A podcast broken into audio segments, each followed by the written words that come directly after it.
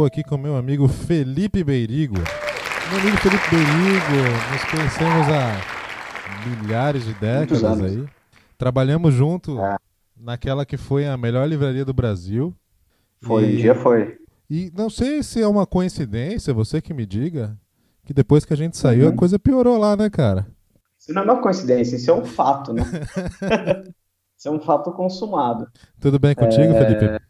Tudo bem, Osmar. É, muito obrigado pelo convite. Eu estou genuinamente feliz porque esse é o primeiro podcast que eu faço na vida. Eu participo, né? E, e para falar de livro, que é uma parada que eu gosto muito, trabalho com isso, te conheci no meio do livro. E, pô, muito obrigado de verdade, cara. Estou muito feliz mesmo. E, e para provar que não é uma simples coincidência, hoje o Felipe claro. Berigo trabalha na melhor livraria de São Paulo e eu trabalho na melhor livraria de Florianópolis. Eu acho que não são coincidências, são, são novamente fatos consumados. Hoje nós vamos conversar aqui sobre um livro que você me indicou, Sim. que é o The Underground Railroad, do Colson Whitehead. Os Caminhos da Liberdade aqui em português, né? Muito Cara, bom. primeira coisa que eu queria saber de você é como que você chegou nesse livro? Que, que você conhecia desse autor e por que, que você trouxe ele para a nossa conversa aqui? Motivação, vamos lá.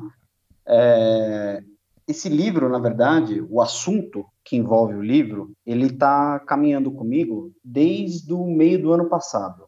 Que, num resumo, é, é a condição das pessoas negras no mundo.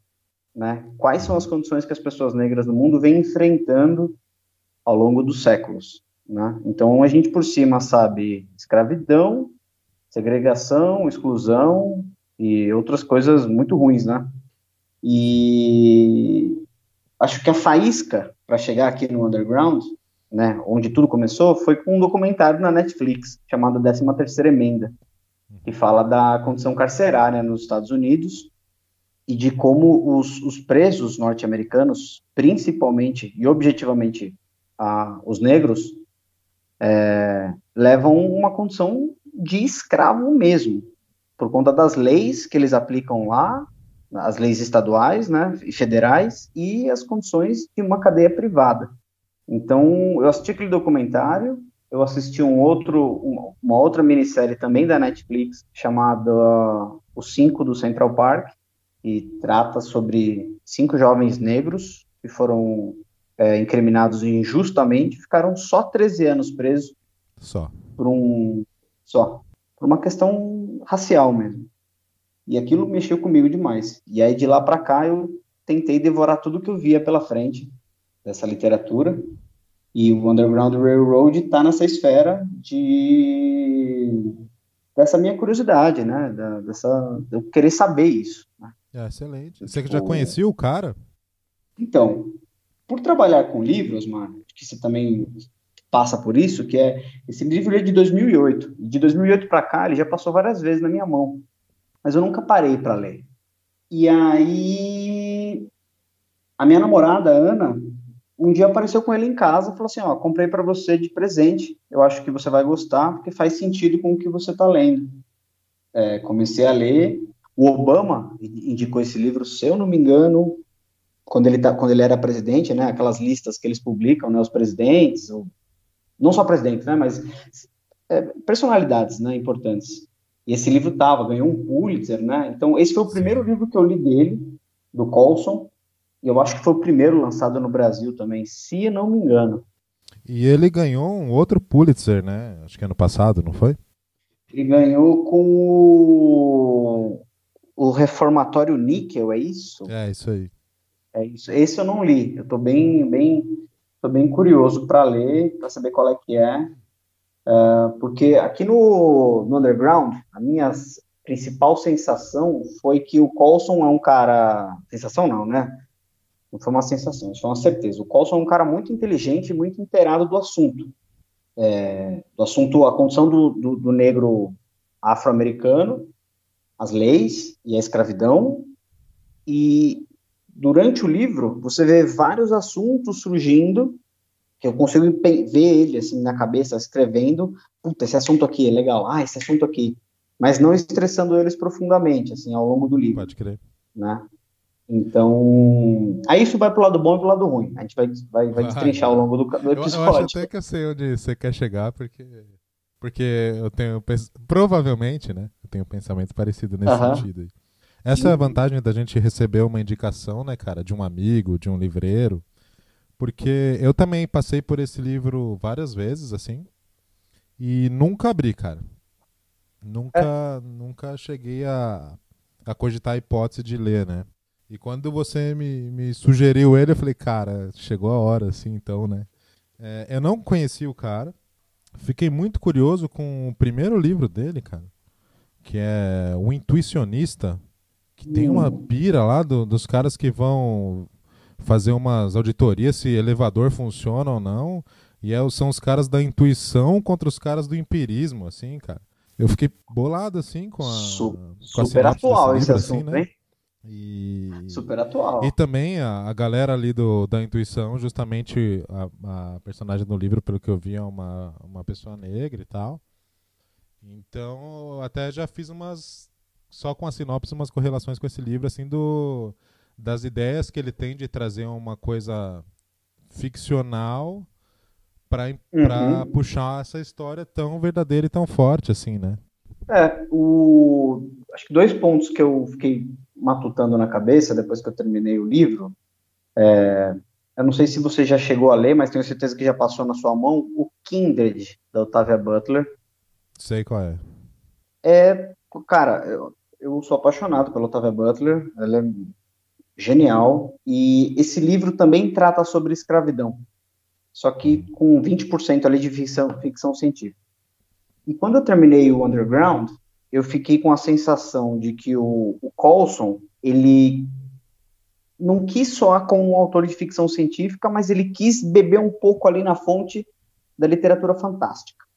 Sim. E em alguns momentos eles meio que dá uma perdida na mão. Não que a leitura fique chata ou ele não saiba escrever, não é isso mas acho que fica um pouco fora do, do que é, do que foram essas, essas vias é, secretas de fuga, né? E eu fui pesquisar e elas existiram de fato, viu?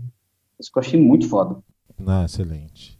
Cara, então, então vamos entrar no, no território do livro mesmo, assim, né? A partir de agora é 100% spoiler, então... Sim. Cuidado, se você não lê o livro, ou se você se preocupa com spoiler, é hora de pular fora. Sim. Não ouça esse podcast. É, eu vou ler aqui. Eu, eu costumo começar aqui lendo o que tem atrás do livro, pra, porque eu acho divertido esse exercício de, depois de terminar o livro, para ver se a história entregou aquilo que eles prometeram na sinopse ali, né? Então eu vou ler aqui sim, e vou te sim. fazer uma pergunta. Cora não consegue imaginar um mundo que é além da fazenda de algodão e nem poderia. Das poucas coisas que lhe era permitido saber, ela sabia que a Geórgia não era um estado amigável para fujões. As cores do sangue derramado e o som dos gritos dos escravos eram claros na sua mente, e seus sonhos eram habitados pela angústia de suas companheiras de senzala.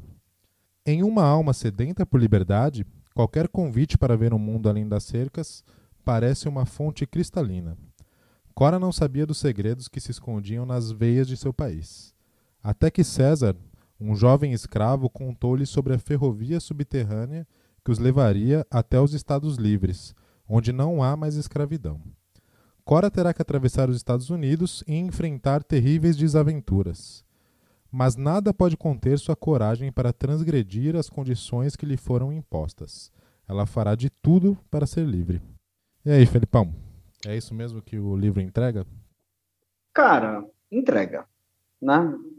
Uh, quando, quando a gente chega no final ali e, e ela, né, ela, ela consegue chegar no destino dela, é, entrega. O que, sei, né? Eu lembro que você me, você me, você me perguntou no, no, num dos tópicos ali é, a ideia de contar a história criando uma Underground Road de verdade. Sim. E que cada estação é um período da história norte-americana. Isso eu achei legal. É, é cara, eu, é, essa, eu fui, na hora de pesquisar um pouco sobre uhum. o livro, eu vi um, uma entrevista dele, né, cara? O cara faz essa pergunta, eu fiquei, fiquei curioso, né, cara? Da onde que surgiu a ideia do cara colocar na história uma underground railroad de verdade, né? Porque de realmente ter trilho, ter trem embaixo da terra, né? É uma ideia que eu achei genial, assim, para ilustrar a ideia do que foi a Underground Railroad original, né? Aí eu queria saber de você, o que, que você achou dessa ideia também, como isso entrou no livro? Cara, quando eu cheguei no livro, eu não sabia que essas uh, passagens subterrâneas de fato existiram. Então, o que me chamou a atenção foi o fato de, porra, como é que os caras construíram embaixo da terra uma ferrovia e ninguém percebeu? Uhum. né? Tipo, como assim os caras fizeram, colocaram trem, trilho, maquinista, vapor embaixo da terra. Ninguém Pode viu. Crer. Soa, soa estranho, né, cara? Inicialmente, assim. Eu falei, né? cara, então assim, isso foi um, do, um, um dos, dos, empurrões que eu falei, cara, eu preciso sacar qual é que é essa história, né? Uhum. E quando eu cheguei no livro, eu achei que ele ia estressar muito mais é, essas passagens. Tipo, da onde surgiu, quem foi a pessoa que teve a ideia, como elas funcionam, tipo, meio que a mecânica e a engenharia dessas, dessas, dessas passagens, mas não é isso, né? A passagem, ela é só um, é um dos importantes detalhes da história. Sim. Né? Então, mas aí depois que eu terminei o livro e eu fui atrás, e de fato essas, essas passagens existiram, e vários escravos várias pessoas em condição de escravidão conseguiram sair disso com ajuda, eu falei, caralho. Pois é, né, cara? Só que. Por, por, isso que eu achei legal a maneira que ele transformou, tipo, essa logística da viagem do, dos escravos que mudavam de, de estado e tal.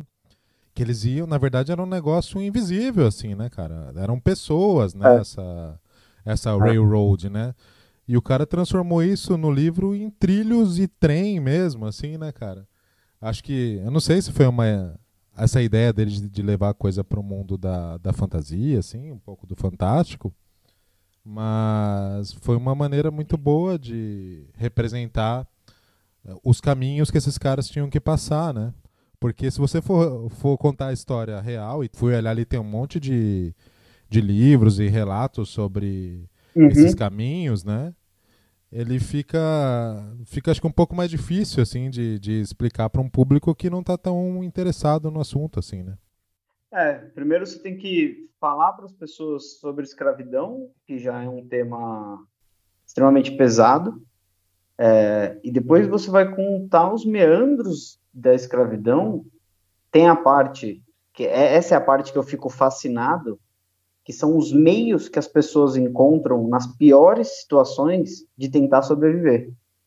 Então, isso é extremamente fascinante, porque a Cora e o César estavam vivendo na pior situação possível, né? E ainda assim, ela teve a. Não vou dizer a calma, né? Porque ela queria ser livre, né? Então, ela teve. Acho que aquilo motivou ela a falar, porra, não, eu vou enfrentar tudo isso para pegar esse trem aí, bicho, e sair, sei lá, eles estavam indo pro Canadá, se eu não me engano, não é? É, então, a ideia dos caras é cada vez mais pro norte ali, né? É, e pro o Canadá onde capítulo do livro escravo. é norte, se eu não me engano. Nessa do caminho que eles fazem, né? Eu queria puxar um papo contigo aqui do do que acontece ali antes deles irem para a primeira viagem, né? Porque Sim. eles mostram ali eles na, na Geórgia, no, numa fazenda ali, os escravos trabalhando assim. E eles colocam. Mostra, ele mostra bastante a rotina dos escravos ali e o quanto eles têm uma, uma briga por território entre eles, né? A diferença Sim. de classe, de certa maneira, é que eles fazem entre os próprios escravos, assim. O quanto é muito importante cada pequeno território que eles conquistam, as brigas que eles têm por esses territórios, né? Você lembra daquela cena?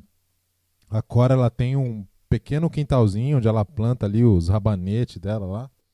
Sim. Aí vai um maluco lá e e toma o terreno dela e coloca uma casinha de cachorro. E ela vai lá e detona o maluco na porrada. É, pois é, pois é. Eu acho bacana Cara, essa é... prévia da, que ele coloca da convivência dos escravos, assim, né? Cara, eu acho que a situação, é, num resumo assim, era todo mundo tentando sobreviver de qualquer jeito e qualquer brecha que te desse menos dor, menos fome, menos submissão, menos qualquer coisa, eu acho que é super entendível a pessoa abraçar e aí sim começar essas rixas, né? Tipo, você divide o grupo para controlá-lo completamente, né? Sim. É, é mais no... fácil os caras ali controlarem todos os escravos ali, sabendo que tem, dentre eles, tem um pessoal tem que está se fudendo mais assim, ainda, né? né? Que eles mesmo no... entre eles acabam tendo uma uma rotina de controle, né? Tem aquela cabana que eles chamam de hobby ali no livro, que é onde vão os rejeitados, Sim. os mais doentes, os que não têm família e tal, né? Então, achei bacana ele setar isso antes da ideia deles fugirem, né? Porque inicialmente a Cora não queria fugir, né? Cara, ponto importante isso que você trouxe, assim, porque voltando ainda pro fazendo o um link com o Kindred da Octavia Butler, a esqueci o nome da protagonista, eu acho que é Dora, se eu não me engano, eu acho, posso estar errado. Com certeza tô, não é esse. A Dora e a Cora. Ela é a única escrava que sabe ler. E aí um dos escravos vira para ela e fala assim, olha, não deixa, não deixa o, o, o senhor saber que você sabe ler, porque ele não gosta que escravo fica com essa ideia de liberdade na cabeça. Aí ele mesmo fala, mas ele é muito burro, né? Porque a gente não precisa ler para ter essa ideia de liberdade, a gente quer ser livre. Excelente. né? E, e aí, acho que aqui no, no, no Underground tem, tem, tem um pouco disso, só que não com a leitura, né? Mas do, do, jeito de saber se impor e do jeito de tipo, hum, peraí. Tem, existem estados em que não existem escravos. E existe um meio de eu vazar daqui. Então, bicho, é nessa que eu vou. Foda-se as consequências, né, cara? Ah, sim. E as histórias que né, você ouve dos outros, daqueles que tentaram fugir. E a Cora tinha a pois é, história é, cara, da mãe dela, que boato, é a única pessoa né? que conseguiu, né, cara? Em teoria. Pois é. Como, como você viveu uma vida de escravidão pensando na hipótese de que você pode fugir, ser livre em algum outro lugar, né, cara? Cara, eu acho que a, a coisa mais agoniante, além disso, é pensar que um dia você não. Você era livre. Pois você, é. Eu acho que essa deve ser a pior parte, que assim, de você pensar que você tinha uma, li, uma vida livre você podia fazer o que você quiser. E aí, um belo dia, alguém decidiu que você não era mais livre, bicho. E, e, e uma coisa que eu gosto também, não só nesse livro, mas livros que tratam desse assunto, mas é como essa coisa do escravo rebelde, do, do escravo bravo, do escravo violento, é tipo o Colson ele eu gostei disso que ele tenta tratar é, é, é essa, essa descrição não como algo, puta, o cara tá descontrolado, o cara tá tá delirando. Meu, o cara tá puto porque ele tá numa situação horrível em que ele não, não esteve, ele quer vazar. Então, tipo, existe um motivo que é a escravidão e a submissão e a dor e toda a humilhação uhum. que faz o cara querer vazar, tá ligado? Então, eu gosto muito disso. Acho é. muito importante. Até lembrei ali no, no comecinho do hum. livro tem aquele momento que, ele, que eles falam dos processos, vários processos repetidos de venda da mesma pessoa, né, cara? Uma vez ela custou é. X dinheiros, na outra ela custou Y dinheiros. Imagina você viver com o teu próprio custo, assim, né, cara? Você realmente sendo tratado como um, um item, assim, né, cara? Um, um, um item com produto. validade. Pois é, qualidade. Se o cara é mais forte, vale não sei quanto. Se, se vai fazer um filho mais produtivo. Sinistro demais. E ela ainda, cara. sendo mulher, ela ia ser estuprada pelo, pelo senhor de engenho, né? E Sim. provavelmente por outros escravos. Aí a gente está falando dessa, dessa fase inicial, né? E uhum. como eu disse, né, ela a princípio ela não tem esse ímpeto de fugir, né? O César vai até conversar com ela e ela provavelmente por medo, né? Porque ninguém consegue fugir, exceto a história da mãe dela. Todo mundo Sim. geralmente vai ser pego. Mas chegam no meio de uma festa lá, ela toma uma sova tão violenta do patrão que ela acaba decidindo dessa vez aceitar a oferta de encarar a fuga, né? Ela precisou tomar essa sova, sova violenta ali para falar, meu, agora eu vou porque mesmo que se eu for pega, se eu for assassinada, qualquer coisa é melhor do que essa vida que eu tô vivendo aqui, né? Aí eles encaram a primeira parte da viagem, né? Cara, tem uma coisa que eu, a gente conversou antes de começar a gravar, mas foi, foi esse para mim a tônica da, da leitura, assim, que é a tentativa de tratar vários assuntos ao mesmo tempo, mas não conseguir dar conta. Uhum. Eu acho que isso meio que joga um pouco contra o, mas ao mesmo tempo ele também tem essa coisa de apresentar um tema que é a escravidão, história e outras outros assuntos que estão dentro do livro sei lá, me pareceu que ele tá mais, tá, mais inclinado para ser um cara que escreve não ficção do que ficção. Uhum. Pareceu que ali ele tava mais no tesão de, tipo, falar, não, mano, eu vou falar de escravidão, história norte-americana mesmo, mas, puta, sei lá, acho que eu não, não sei, não sei, então vou lançar um romance.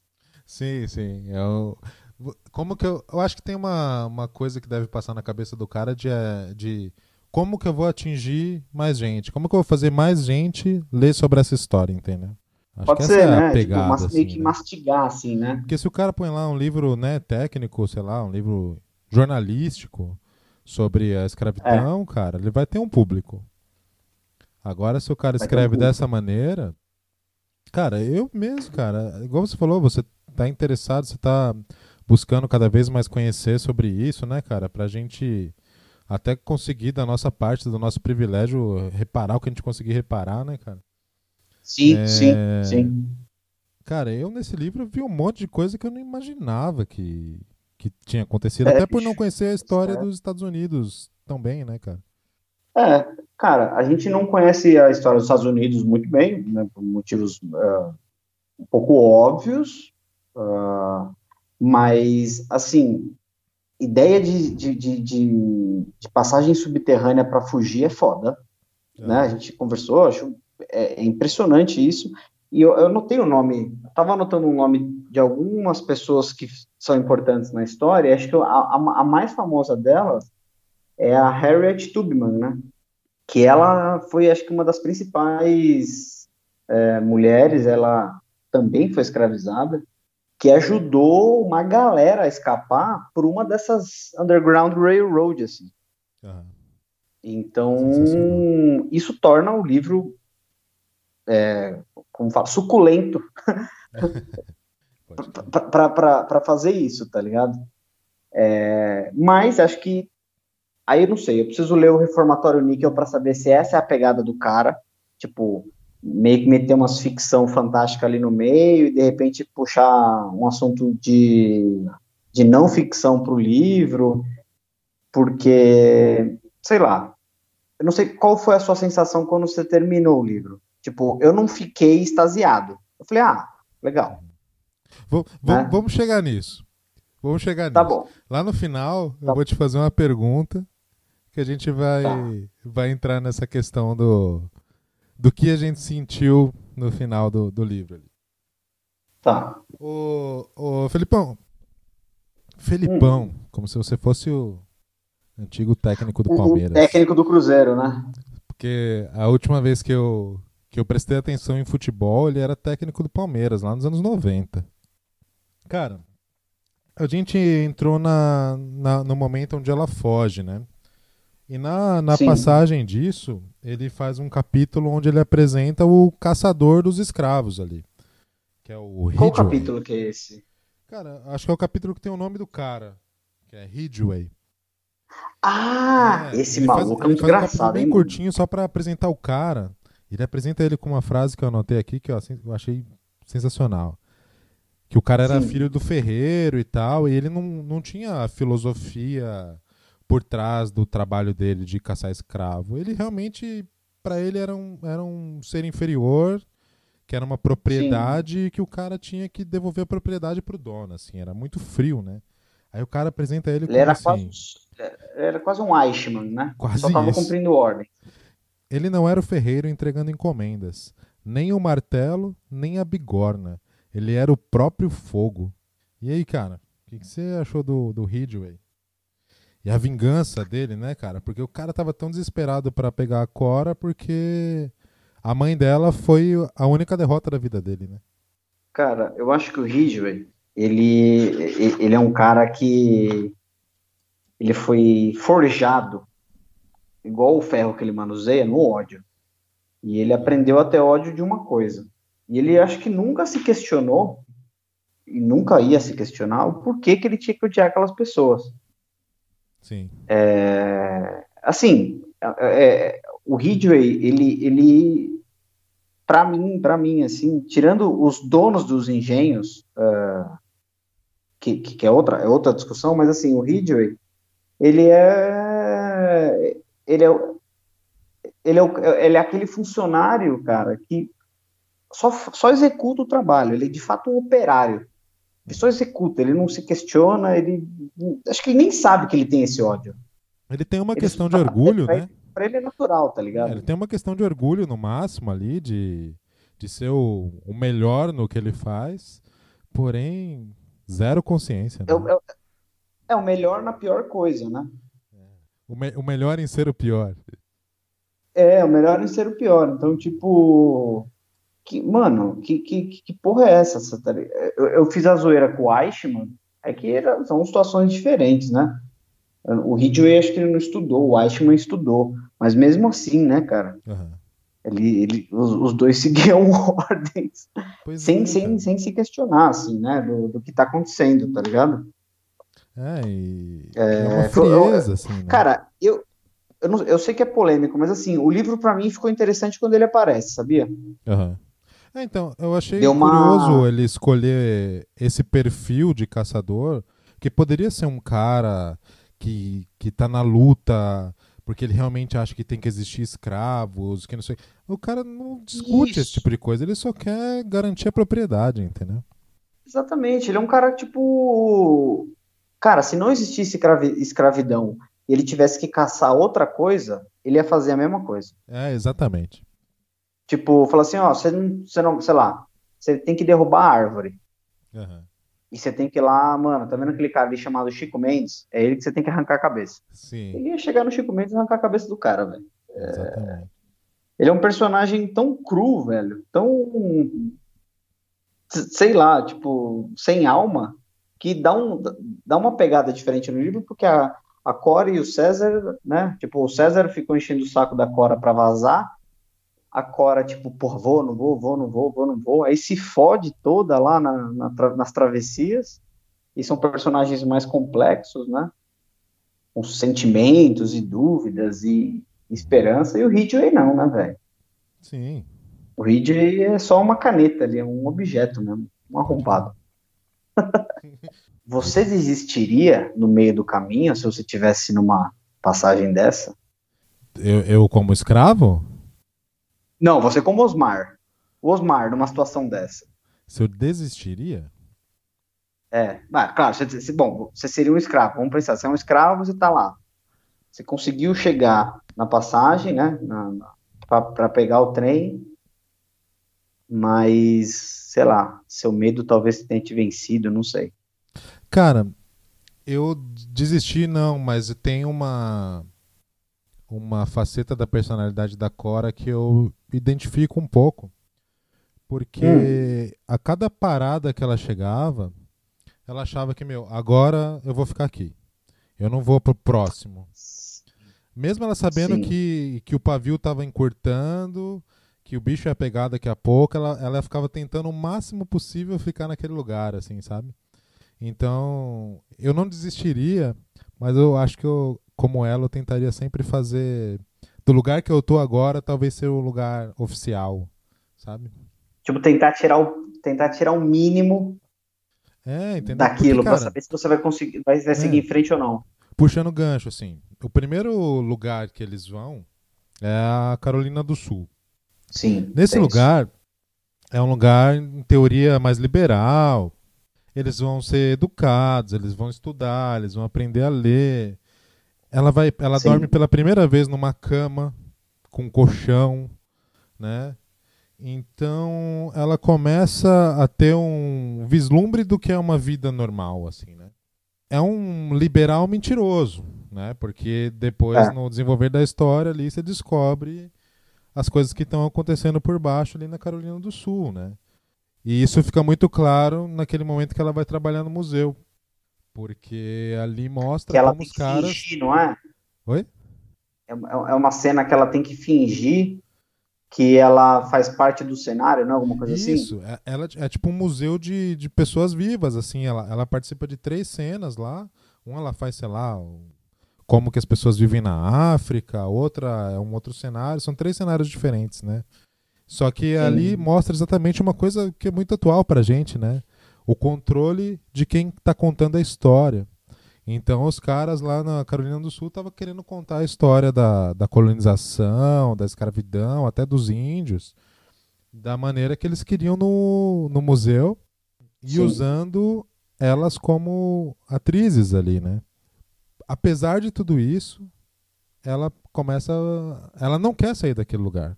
Ela perde três, três oportunidades na, na história. São três trens que passam para um, um lugar, em teoria, mais livre.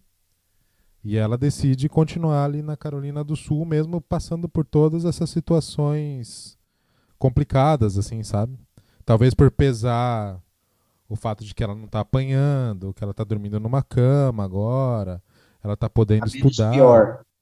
Aí eu queria que, que ver o que, que você lembra disso, que, que, como que esse, a Carolina do Sul te puxou nessa história, né? Porque para mim eu achei muito bacana ele escolher isso para mostrar esse, essa, esse liberal falso assim da, desse estado ali, né? Tem uma coisa com a Cora que é diferente do César. São duas coisas. Primeira, a Cora durante o livro não me parece uma pessoa tão. A palavra não é afetada, Osmar, mas eu vou, eu vou colocar ó, danificada ou transtornada, pronto. Não me parece ao longo do livro uma pessoa transtornada com a condição dela. Então, por exemplo, essa coisa de tipo, ah, eu tô aqui, tô dormindo numa cama, eu tenho, eu posso estudar, eu posso, enfim, viver como uma pessoa normal. É...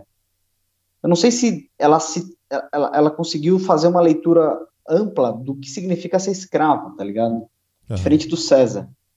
Diferente do Ridgway. Né? Então, isso em alguns momentos do livro me deixou um pouco confuso do tipo, cara, você tá querendo vazar porque você sabe que o negócio não tá legal. Só que mesmo assim, tipo, o que eu quero dizer é, ela não sente tanto ódio, entende? Sim. Parece que não, né? Ela Durante boa parte do livro. dela. Ela tá tentando ver a coisa de um jeito muito único ali, que, sei lá, talvez seja isso que tenha salvado ela, sabe? É, então, eu não sei se é não sentir ódio ou se é tipo uma aceitação da realidade de que, meu, não tem o que ela fazer, entendeu? Pois é, cara, pois é. Pois Porque é. ela sempre precisa é um de um, também. Ela sempre precisa de um input muito forte, muito violento para ela se mexer. Mas, mano, como medir o que, que é mais forte ou mais violento, né? Dentro da, de uma vida dessa, né? Pois é, cara, eu acho que. Então, essa é a contradição que me deixou confuso, que é, bom, eu não posso opinar sobre isso porque eu não estava lá. É... Então, assim, o fato dela não sentir ódio não significa que ela não tenha se fudido, né? Pois é. Então, eu acho que o jeito de encarar a vida dela, o jeito que ela encara a vida, tipo, pô, tô fazendo encenação num museu para os brancos terem uma rápida noção de como é a vida dos meus, ante dos meus antepassados. Sim. Para os né? brancos terem uma noção e... de, do que foi a vida dos meus antepassados do ponto de vista deles, né? Exatamente. E tipo, uma coisa que eu acho legal também, que tem nessa passagem, essa passagem que você lembrou é muito boa. que é por que, que toda expressão africana ela tem que ser trabalhada em ancestralidade. Uhum. Né? Tipo, por que, que a, a, a, a tendência, né, a, a moda, o, o, direcionamento, ele não pode ser, ele tem que ser só europeu, né?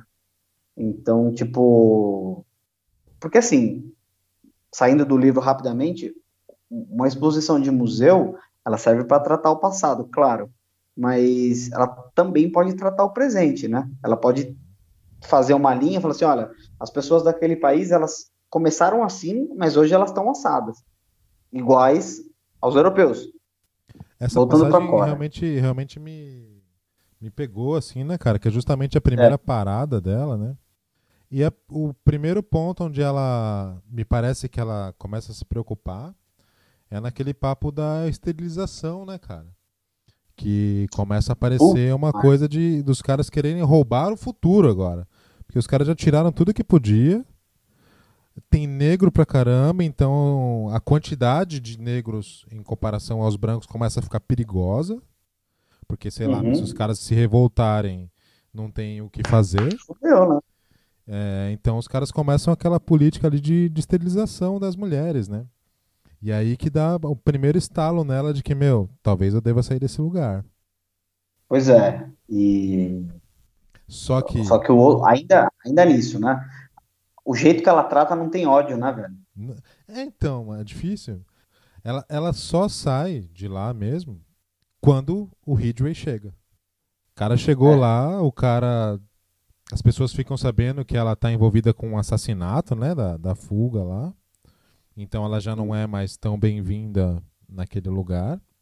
Então é onde ela decide fugir, né? Porque o caçador dela chegou na chegou perto dela, né?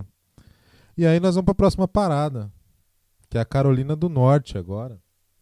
Que aí é da pesada, né, mano? Carolina do ah, Norte. Carolina cara, do Norte é o bagulho é muito zica, né, velho? É tem, tem difícil o, lá, né? A, a, citação ali que os caras falam ali, ó. Na Carolina do Norte, a raça negra só existia na ponta de uma corda. Lá os caras estavam matando é. mesmo a rodo, cara. Os caras estavam na praça pública matando, cara, matando escravo lá pra, pra dar exemplo, né? Olha só que doido isso. A gente estava falando sobre a Cora não ter, não demonstrar nenhum tipo de ódio, né? Pode ser que ela sinta esse ódio, só que o Colson não, não quis estressar isso. Mas eu também estava pensando numa coisa, assim, que é a gente fica. Eu fico pensando em exemplos de escravidão moderna que a gente tem no mundo. Aí a gente estava conversando sobre prisões privadas norte-americanas. Uhum. E o quanto que a submissão também anestesia a sua capacidade de discernimento. E acho que você perde até, eu acho que até aquela coisa de tipo, ah, meu, então eu vou só fazer isso mesmo, quero que se foda, porque eu não aguento mais apanhar. Acho que até isso você perde, sabe? Então, é, me parece que a Cora para mim, é o que parece durante o livro é que a Cora é, é uma parte da cabeça do Colson, uma parte não. A Cora é o norte do livro para te falar de vários assuntos, te falar da história americana né? Indo para Carolina do Norte, indo para Carolina do Sul, para puta que pariu e tal. E o César, que é o, que é o empurrão, o César é meio que tipo: existe uma situação e você precisa fugir. Sim. E aí você vai encontrar uns Ridgeway no meio. Que é o limite, né? O Ridgeway é o limite. Agora você não tem mais o que fazer. Se você passar do Ridgeway, aí você pode começar a esboçar um sorriso. Eu acho que essa foi a minha sensação, assim, Osmar de, é, então. Eu acho que ela, de personagem. Ela não sente esse ódio constante, é que a gente olhando aqui à distância faz parecer que é uma coisa natural, assim, né? Parece uhum. que ela uhum. concentra para alguns momentos onde ela vai explodir, assim, né? É. Tipo, quando ela bateu no maluco lá que construiu a casinha na, na fazenda dela. E depois na, na cena final do livro ali, né? Cara, essa coisa de uma, dela ter espancado, ela ter dado um cacete no carinha que, que roubou a casinha, a casinha dela, ele ainda assim é uma situação de particularidade, né? Tipo, foi uma fita particular dela que mexeram e aí ela ficou puta. Porque ela tinha outros motivos para ficar puta. Ah, sim. É que, ela podia ser violenta de graça com a galera lá. Pois é. ela tinha, a pessoa tem tão pouco, né, cara? E quando ela sentiu que o pouco que ela tem, que ela tinha estava sendo roubado, ela tem uma questão pessoal ali mesmo. Cara, ah, esse voltando aqui o, o, Carolina do Norte, cara, eu fiz uma anotação aqui então. com, de uma coisa que é curiosa dessa parte, que os caras que receberam ela era um casal muito louco lá, né, cara? Que era um cara que meio ele ajudava os escravos porque ele fez uma promessa para o pai dele, então nem era bem uma uma coisa que ele um, um ímpeto, né? Tipo é, vontade própria, né? E a mulher dele lá que também tinha, tem um capítulo estranho dela que ela queria ser missionária na África e tal. E aí os caras prendem a a Cora ali no ático da casa, ela fica escondida um tempão ali na casa vendo as pessoas sendo assassinadas na praça da cidade ali, sem saber se vai sair, se vai ficar. Os caras protegem ela, mas ao mesmo tempo tem medo de descobrirem que eles estão protegendo ela e acabarem sendo condenados juntos, né? E o tempo vai passando de um Sim. jeito muito estranho nesse capítulo, né? Cara, essa parte me lembrou muito Anne Frank. Dela ter ficado muqueada ali no, no, no sótão, né? A Anne Frank ficou no sótão, se não me engano, né? Isso. Ou um assoalho, sei lá. Só vendo as desgraças acontecer. E escrevendo o diário. Cara, é, é que tem uma coisa que é assim. Também, vou, agora vou passar um pano pra Cora. Que também não dá para exigir tanto dela numa, na situação que ela tá, né? Então acho que qualquer pessoa que falasse cola aí, vou te dar comida e casa para você continuar a sua trajetória, é, ela ia abraçar. Por isso que eu te disse, o livro para mim, ele é muito os sentimentos da Cora que são muito confusos, barra é, como Colson quis contar a história é, um pouco da história norte-americana dos escravos, tá ligado? E o fato da Cora não ser uma personagem tão objetiva, que é como a gente esperava, tipo, irmão, vou juntar mais 10 malucos aqui, nós vamos tocar fogo nessa porra, vai destruir tudo, uhum. me confundiu. Ah, sim. Me confundiu. Me confundiu no ponto, puta, não tô gostando tanto dessa leitura aqui, velho. Uhum. não, eu entendo. É, é, engraçado, né? Vai, vai aparecendo esses, esse teu questionamento e tal. Me vem na cabeça umas coisas, por exemplo, agora me parece que é a coisa do ritmo de fuga, né? Ela tá sempre fugindo. Isso. Então ela não tem muito tempo para falar, meu, agora nós vamos tacar fogo em tudo. Porque não, cara. Talvez amanhã eu vou estar tá fugindo de novo. Então é, exatamente isso. É, essa serenidade, entre aspas, garantiu que ela chegasse no, no objetivo. Que ela chega no norte, né? Sim. Quando ela chega no norte, então. O que aprendemos com Cora, na real, é que mantenha a calma. Pois é. Mais ou mantenha menos. Mantenha a né, calma. Né, Mais ou menos, cara. Não sei se é mantenha calma, porque. Cara, o Ridgway vai aparecer de novo na história várias vezes, né? Tem uma hora que ela dá umas bicas na cara dele. tem um, tem um, um capítulo lá que ela que os malucos ajudam ela a fugir dele. E ela dá, dá três bicas na cara do maluco, né? Um para cada um que ele tinha matado e tal. Então ela tem uns ímpetos assim de, de raiva, né? E lá no finalzinho, cara, até lembrando aqui, antes de chegar hum. no finalzinho, na, quando ela tá na Carolina do Norte, que os caras descobrem que ela tá nessa casa, ela vai lá pra praça, que ela vai, vai ser assassinada lá também. E o Ridgway salva ela, cara. Porque. Então, mano. Cara, o cara quer devolver a propriedade pro dono da propriedade. É mais importante do que a questão racial para ele, entendeu? Porque se o cara fosse pela questão racial, o cara deixava matar e pronto, entendeu? É. Isso, mais, um, mais uma característica do Ridgway que eu achei bem colocada, assim, pelo, pela história ali, sabe? Ele era um, ele tentava ser um funcionário exemplar com o pior trabalho. O, eu tô lendo aqui no, no capítulo que ela fala assim, ó, Cora lutou e chutou enquanto Ridgway a carregava até a carroça. A biblioteca e a cama em chamas iluminavam o caminho. Depois de receber vários golpes no rosto, Homer finalmente conseguiu agarrar os pés dela e a então colocaram para dentro, acorrentando seus pulsos ao velho aro preso ao chão da carroça. Tipo, mano, ela chegou no destino e ela foi presa. E ela se fudeu ainda, né? Pode crer. Cara, que maluco, mano. A penúltima parada ali dela, que é indiana, Sim. É aquela. Tem, é, é, bem aquilo que você falou, né? O Colson ali vai, ele vai encaixando assuntos. O livro são várias Vários deles. assim, né? E nesse, é aquela comunidade rural ali, onde vários, vários negros estão convivendo, negro livre, é, fugitivo, os caras estão meio que uhum. convivendo numa boa nesse lugar.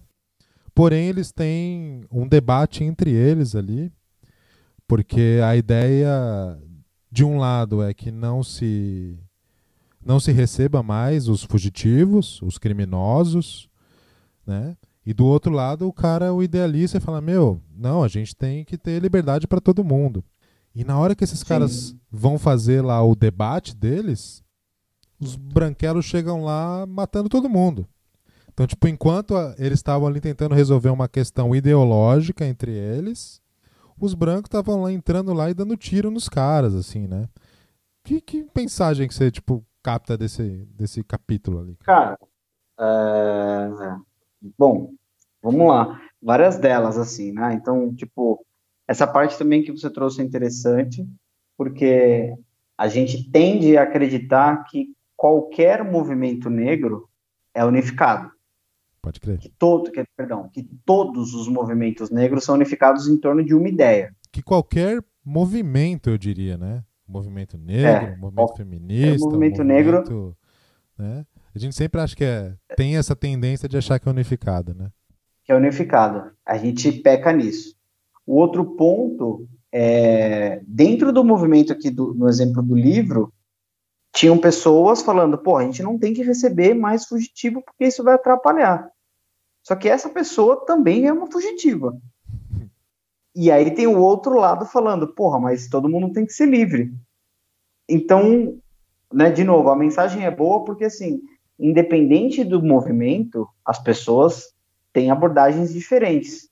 E mesmo que elas passem por uma situação extrema, né, não significa que elas vão se tornar pessoas diferentes. Sim. No sentido de, sei lá, cara, o cara foi, o cara foi escravo, ele conseguiu fugir e ele não tá preocupado se outras pessoas vão conseguir também. Ele quer garantir o dele. Cara, assim, beleza. Pois tá é. tudo bem. Tá tudo bem, né? Ele quer, ele quer viver, ele quer continuar a história dele e, cara, acho válido. Acho válido, assim, né? Então, essa é uma mensagem boa. É, eu vou fazer um link rápido com uma outra coisa que eu li é, sobre movimentos negros. Quando, aqui no Brasil, nos anos 70, quando, quando os movimentos negros começaram a se organizar, de fato, é, tinha uma vertente que era importada dos Estados Unidos, que eram os negros liberais. E um dos principais lá, um dos caras mais famosos, assim, era o Marcus Garvey, que ele defendia a ideia de que o negro na sociedade, para conseguir a emancipação, ele tinha que se igualar economicamente com o branco, o que faz muito sentido, né? Tipo, a ideia dele era assim, olha, se a gente quer andar de igual com esses caras, a gente tem que ter o mesmo dinheiro que esses caras. Só que quando chega no Brasil a situação é diferente, né, Osmar? Sim. Tipo, cara lá teve tempo de pensar nisso e eu não sei se eu não sei como é que eram as coisas aqui nos anos 70. Enfim, não vou me alongar, mas contradições dentro de um movimento, né? Uh, pessoas querendo viver, pessoas querendo se salvar e pessoas que estão preocupadas só com a existência delas, assim. Vou puxar, puxar então acho um que é mais ou menos de, isso, de né? questões, né, do do nosso país e sobre o movimento, né? Dentro desse, dessa, desse lugar que até esse momento é pacífico ali, eles estão numa comunidade, numa boa convivência ali. Tem um, uhum. tem um momento ali que eles falam bastante de uma biblioteca. Ela tá lendo um monte de coisa ali nesse lugar. E tem uma frase lá que eu acho sensacional. Que ele fala assim no livro assim. Alguém faz esse comentário para para Cora, eu acho. A única coisa mais perigosa que um preto com uma arma é um preto com um livro. É, eu, isso é verdade. Né, falando sobre movimento, assim, cara, acho bacana, no, nós aqui como livreiros, assim, eu tenho visto um momento muito bacana de, de literatura nesse sentido, cara. As coisas que a Djamila tá fazendo, Silvio Almeida, Sim. e o quanto essas coisas cada vez têm mais público, cara. E o que, que você sente, Sim. assim, dessa, dessa crescente, é, de certa maneira, literária forte, de ter cada vez mais livros e cada vez mais pessoas lendo os livros, o que é importante, é, nesse tema, assim, né, nesse movimento? Cara, há, cinco anos atrás, ou há dez anos atrás, a gente não estaria tendo essa discussão. Mano, Era um assunto muito época, mais distante. Na, naquela outra livraria, eu não tenho nenhuma Sim. lembrança de um livro nesse sentido, cara. Não, nenhuma lembrança. Nenhuma lembrança. Cara, nem assim, nem mesa de bar a discussão passava próxima desse assunto. Pode questão crer. racial, questão do negro brasileiro, da mulher negra, da mulher negra e do homem negro gay, é, LGBT, enfim, todo essa, esse universo. Então, os personagens do, do, do livro do Colson e a história, da, a história da escravidão no Brasil, ela, o reflexo é agora, né? O reflexo disso. Eu terminei de ler um livro ontem chamado Água de Barrela, que é de uma autora brasileira chamada Eliane Cruz, e ela conta a história da família dela. Ela vai buscar a pentavó dela, que veio da África, e ela vem até os anos 50, se não me engano, aqui no Brasil. Sensacional. É, é lindo o livro, o livro é lindo, Osmar, eu chorei no final. Ela, ela é jornalista, a irmã dela é juíza federal, mas assim, se você pula uma geração, não tinha isso. Uhum. A Djamila, a mesma coisa. Ela estava falando que levou cinco gerações para ter uma mulher formada na família. Foda, né, cara? Foda, é foda. É foda isso, né? Então, assim, eu acho muito foda que tem a Djamila, tem o Silvio, e como essa, essa, né, cara, o nosso, o espírito da sociedade, ou pelo menos uma parte dela, tá voltada para para olhar para esse protagonismo, né? Para olhar para essas pessoas que estão falando para a gente há muito tempo que existe um problema muito grave na sociedade. Né? Uhum.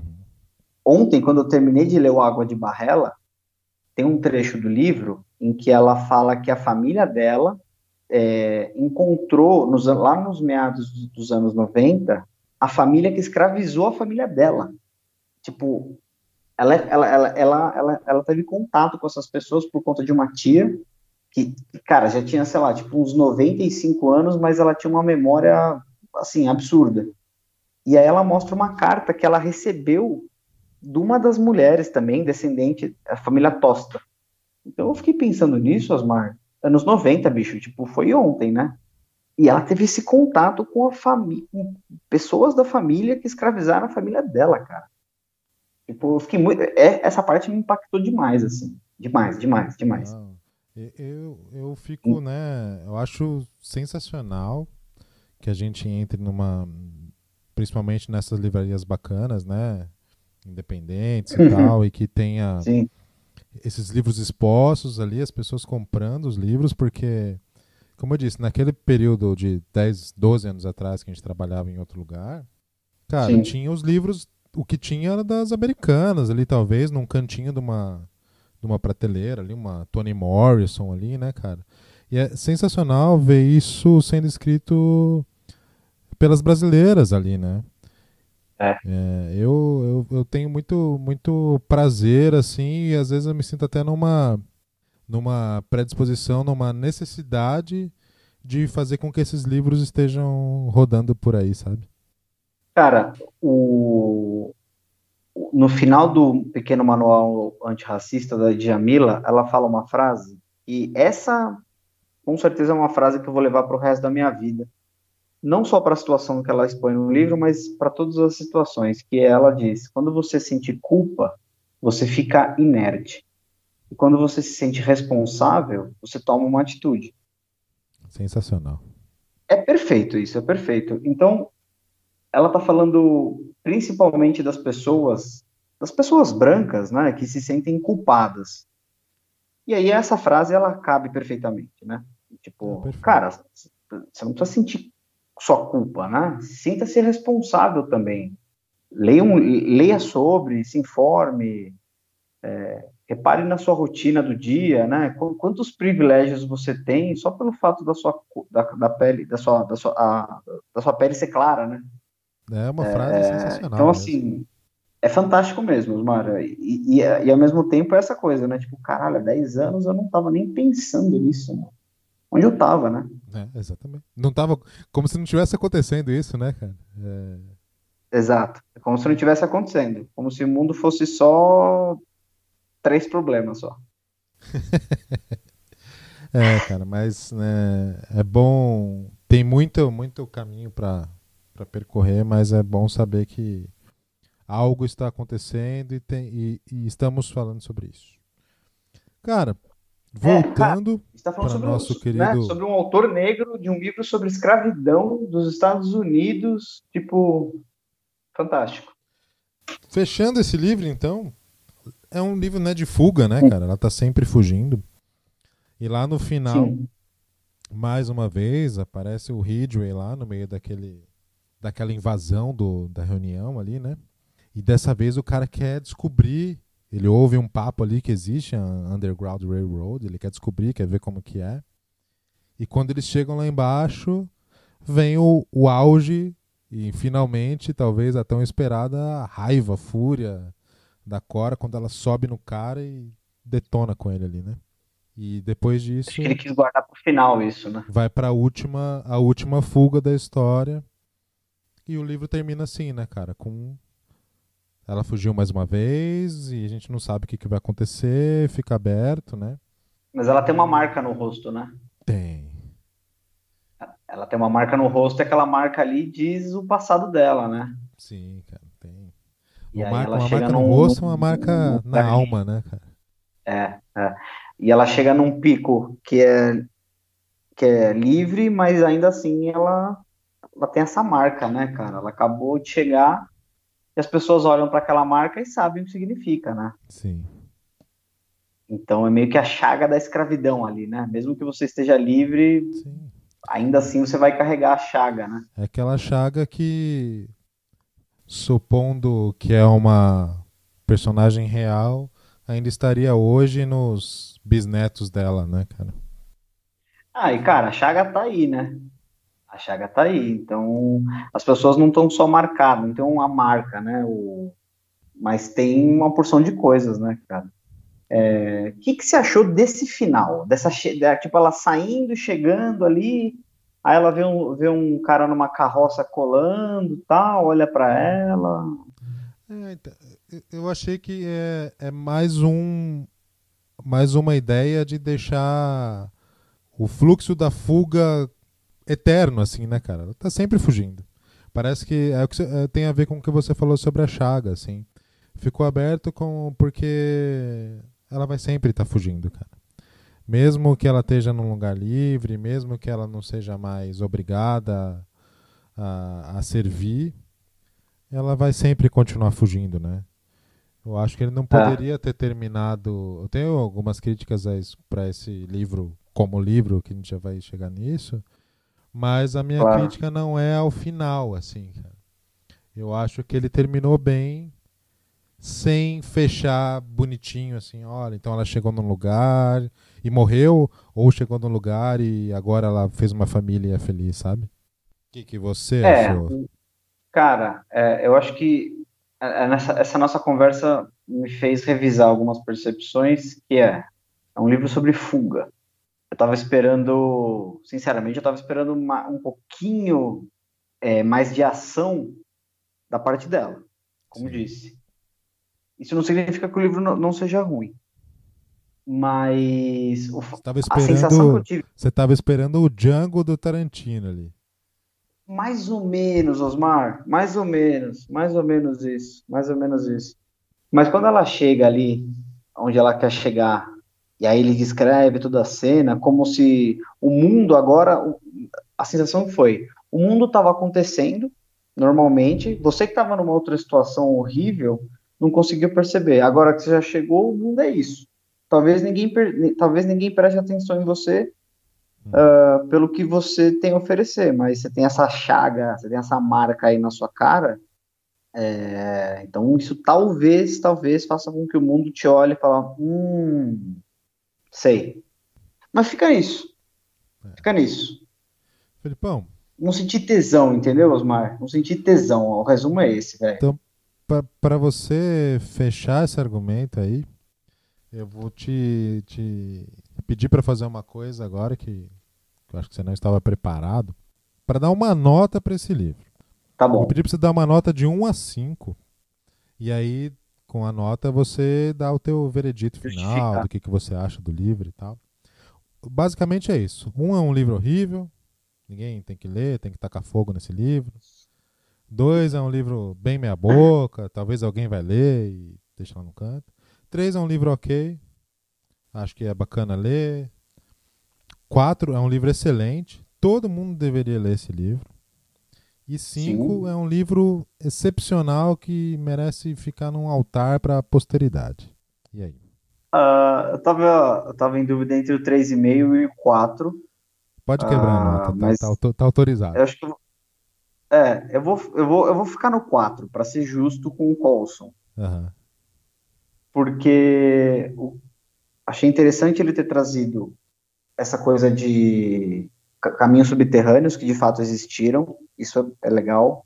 O cara foi pesquisar a história dos Estados Unidos, a história da escravidão, achei muito bom. E consegui escrever um romance que tem início, meio e fim em cima dessa história tem conseguido tratar de alguns outros assuntos, mesmo que, sei lá, não sei se foi a intenção dele, é, estressar esses assuntos de forma profunda, mas ele colocou no livro, e que, cara, o assunto por si só já é muito interessante. Pessoas em situações extremas tendo um mínimo de frieza para tentar fugir. Mesmo que tudo pareça perdido, mesmo que tudo pareça impossível, é, ainda assim a pessoa tem o ímpeto de ir lá e pá, fazer o bagulho virar. Isso Como eu acho admirável. Renato Russo, quando tudo está perdido, sempre existe um caminho. Exatamente isso, cara. E no, nesse caso o caminho é subterrâneo. Pois é. é eu estava lendo, fui fazer a lição de casa, né, para me preparar, e eu estava lendo uma, uma booktuber, ela falou um negócio que eu fiquei pensando que ela disse que o livro só ganhou o Pulitzer mais pela técnica de escrita do que pela história. E eu fiquei pensando nisso, estou pensando nisso agora, é, porque a gente começou falando dessa, desse flerte dele com literatura fantástica, dá umas misturadas e tal. Então eu me, eu, eu me apoio nessa ideia, assim, do que, do que essa moça disse, de que a, o rolê ele tem mais técnica do que entregar uma história fudidaça. Porque, ah. sei lá, se você chega para mim e fala assim, ô Berigo, o que, que você tá lendo? Eu falo, mano, eu tô lendo um livro de alguns escravos que escaparam por passagens subterrâneas que de fato existiram nos Estados Unidos. Assim, caralho, porra, vou ler essa porra. Né? Então, é isso, Osmar. É meio que para quem for ler, não vá com tanta sede. É. Dá uma puxada no meio no freio de mão. eu eu vou por um caminho muito parecido com o seu, cara, porque pelo tema eu jogo certamente num 4 ali, porque eu acho que todo mundo deveria ler e tentar entender, Sim. tentar se colocar no lugar desses personagens e tal, né? Exatamente. Mas, pelo que entrega como livro, eu vou pro 3,5. Porque eu acho que todo mundo Sim. deveria ler, mas eu sei que tem uma galera que eu não indicaria pela, justamente pela, pela forma que o livro é escrito. Às vezes ele me parece, igual você falou, muito técnico e muito desconectado. Às vezes tem um capítulo que Isso. não tem nada a ver com o que está acontecendo antes ou depois e tal. Então, para mim, no pacote inteiro fechado, ele me soou estranho, sabe? Cara, isso é, é curioso porque até no processo de lembrar de alguns capítulos, eu fico um pouco confuso porque a, ele tá tratando de alguma coisa que, fala assim, mano, por que, que você tá falando disso, velho? Tipo, não, não, não, é agora né, que você vai não, falar disso. Então, para mim, na hora que é hora de relembrar e tal, e, e esse foi um livro que eu, quando você me, me, me passou, você já estava praticamente terminando de ler o livro, né? E eu Isso já com... foi em Dezembro? É, eu, eu já comecei a ler o livro com essa ideia de, meu, vamos conversar sobre ele. Então você já presta atenção de um jeito diferente, assim, né? Agora, assim, olhando para trás, eu consigo juntar algumas coisas quando eu fui estudar o livro e tal. Mas durante uhum. a leitura, cara, tinha hora que às vezes eu tava meio, cara, o que que tá acontecendo aqui, assim, então tô um pouco... Exato, tive a mesma sensação do tipo, sabe quando o autor escreve e você não consegue ver, entre aspas, né, o, o que ele tá escrevendo, é, isso me atrapalha um pouco. E aí eu vou para minha minha crítica principal, assim, que é justamente o que em teoria é a grande coisa do livro, assim, né? A ideia que ele teve de transformar essa história em trilhos de verdade, trem de verdade, que não sei o que. Cara, isso não, não, não soa possível, verdadeiro em em ficção científica nenhuma, assim, né? Imaginar que os caras estão é. naquela época nos Estados Unidos e tem um trem passando embaixo da Terra e ninguém percebe.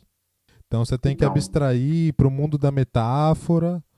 Aí eu penso, é. cara, se for pra gente abstrair e, e, e, pirar assim, o cara poderia ter desenhado a, a Underground Railroad como ela realmente foi, assim, né? Essa coisa intangível, a, os caminhos escuros e e secretos que as pessoas passavam, né? É, isso para mim é. não colou, assim, sabe? Porque assim, quando, quando você está começando a ler o livro e o César fala para Cora que existe essa passagem, dá a entender que essa passagem é um pouco perto da, da, da, da Casa Grande, que eles, uhum. que, eles, que eles trabalham, né? Sim. E aí eu fiquei pensando, mas mano, como é que ninguém sabe, como é que ninguém ouviu um trem, velho? É, cara.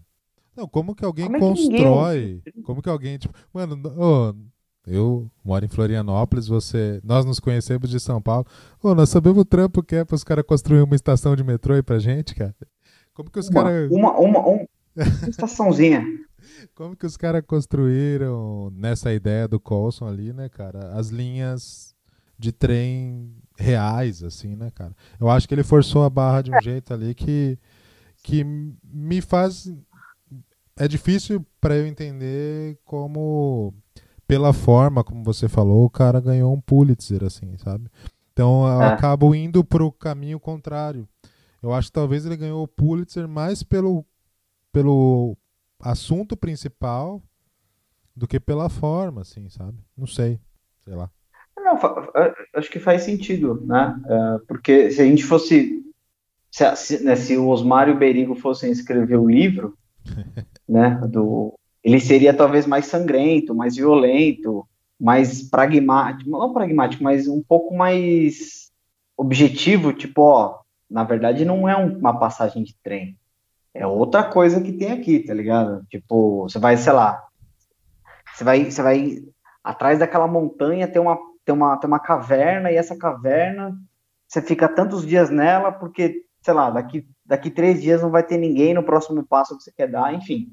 É, então. É... O cara assumisse mais forte a ideia de uma realidade paralela ali, né, cara? Onde, meu, tem realmente. É, eu acho que o grande lance. Trilho, né? O lance ali foi as, as, estações de trem serem uma parte da.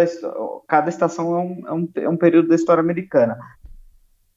É, é uma metáfora boa, só que, cara, é, é foda porque, mano, como é que ninguém ouve o trem, mano? é difícil aceitar essa ideia, mas beleza. Nós Cara, aceita. Aceitamos então, porque acho que né, nós dois gostamos do livro. quero agradecer pela indicação, mais uma vez. Sim. Para mim, como eu disse lá Sim. no começo, é para os amiguinhos, se tiver alguém ouvindo esse negócio e, e se você não frequenta uma livraria, essa é a grande vantagem de ser numa livraria. Você vai chegar lá, vai conversar com o Beriga, ele vai falar, cara, lê esse livro aqui que é legal por causa disso, disso e daquilo. E você vai pegar um livro na mão que provavelmente você não pegaria. É, então, eu acho que essa, é, essa é a graça mesmo. Esse é um livro que eu talvez demorasse muito mais para chegar na minha vida, né? E eu agradeço aí você ter colocado ele na minha mão, de certa maneira. Imagina, mano.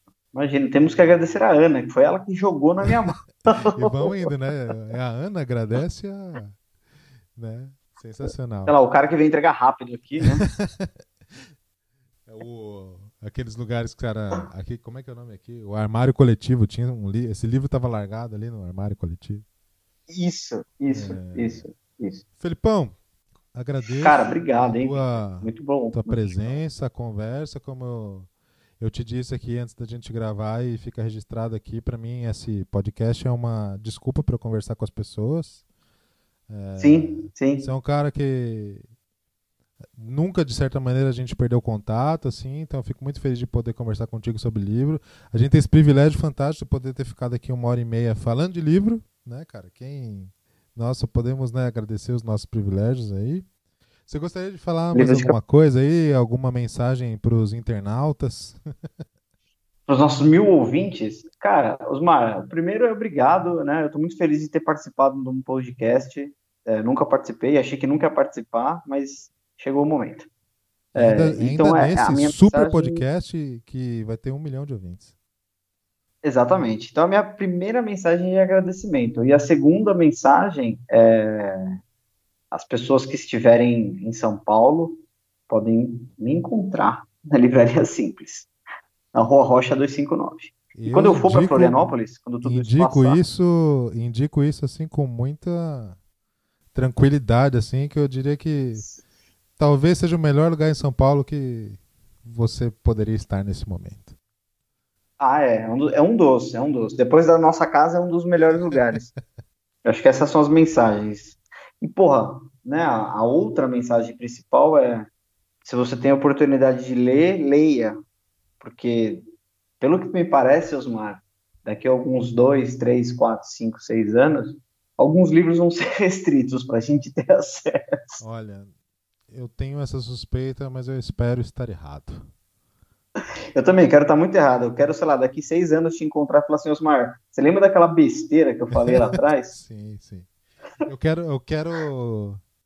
Eu, eu gostaria de acreditar naquela parte da conversa que a gente falou sobre essa mudança nos livros e o acesso sim. a esses assuntos. Eu quero que daqui cinco anos a gente fale, olha aí, ó. Tudo isso que o pessoal está lendo agora, esse pessoal bacana, está sendo colocado em prática. Né? Isso, essa é, um bom, é, um, é, um, é, um, é um bom, boa observação. Chega de. As pessoas bacanas têm que parar um pouco com good vibes, como um amigo. É, exatamente. Falou, e a gente tem que ir mais para ação. É, a gente tem que ter mais ódio e menos medo.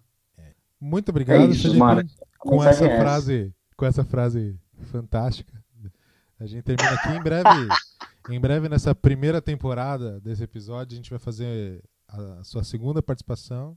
Dessa vez é com um livro que eu escolhi e a gente vai é, em breve falar sobre Eu esqueci ele. o nome do livro. Nem lembro também.